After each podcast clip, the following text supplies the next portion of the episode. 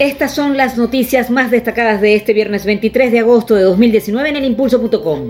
Debido a la aguda escala de tensiones por los incendios que están azotando el Amazonas, Francia acusó a Jair Bolsonaro, presidente de Brasil, de haberle mentido a su homólogo francés Emmanuel Macron y amenazó con bloquear un acuerdo comercial de la Unión Europea con los estados sudamericanos del Mercosur, en el cual incluye a Brasil.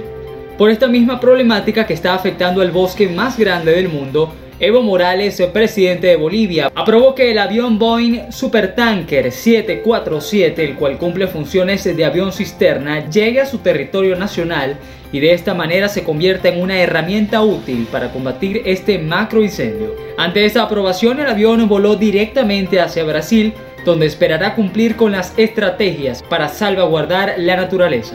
En contexto nacional, en un trabajo realizado por el impulso.com, fuentes consultadas aseveran que Corpo Elec no tiene recursos para reponer equipos, ha visto disminuir su personal y una parte de este se encuentra suspendido y no cobra el servicio desde hace un año. El dinero que recibe proviene de créditos otorgados por la Asamblea Nacional Constituyente. Ahora los racionamientos eléctricos no solo se han extendido a seis horas, sino que se intensificarán a medida que transcurran los días porque el Servicio Eléctrico Nacional ha empeorado su funcionamiento.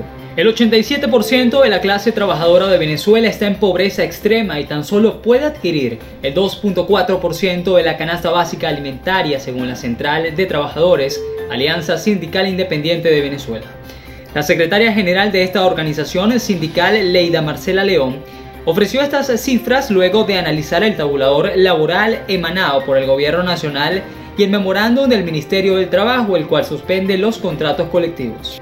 En otras noticias, el Frente Amplio Capítulo Lara dio una rueda de prensa para anunciar las próximas actividades y acciones de la Operación Libertad que se realizarán el sábado 24 de agosto en nuestra ciudad. La convocatoria se llevará a cabo a partir de las 9 de la mañana en más de 10 puntos de la ciudad de Barquisimeto, en las que se destacan un acto en el Colegio de Abogados en protesta por el secuestro del diputado Edgar Zambrano, un encuentro en la Torre David sobre el fortalecimiento del Partido Primero Justicia y una marcha por la paz en la organización La Paz encabezada por el exalcalde de Iribarren, Alfredo Ramos.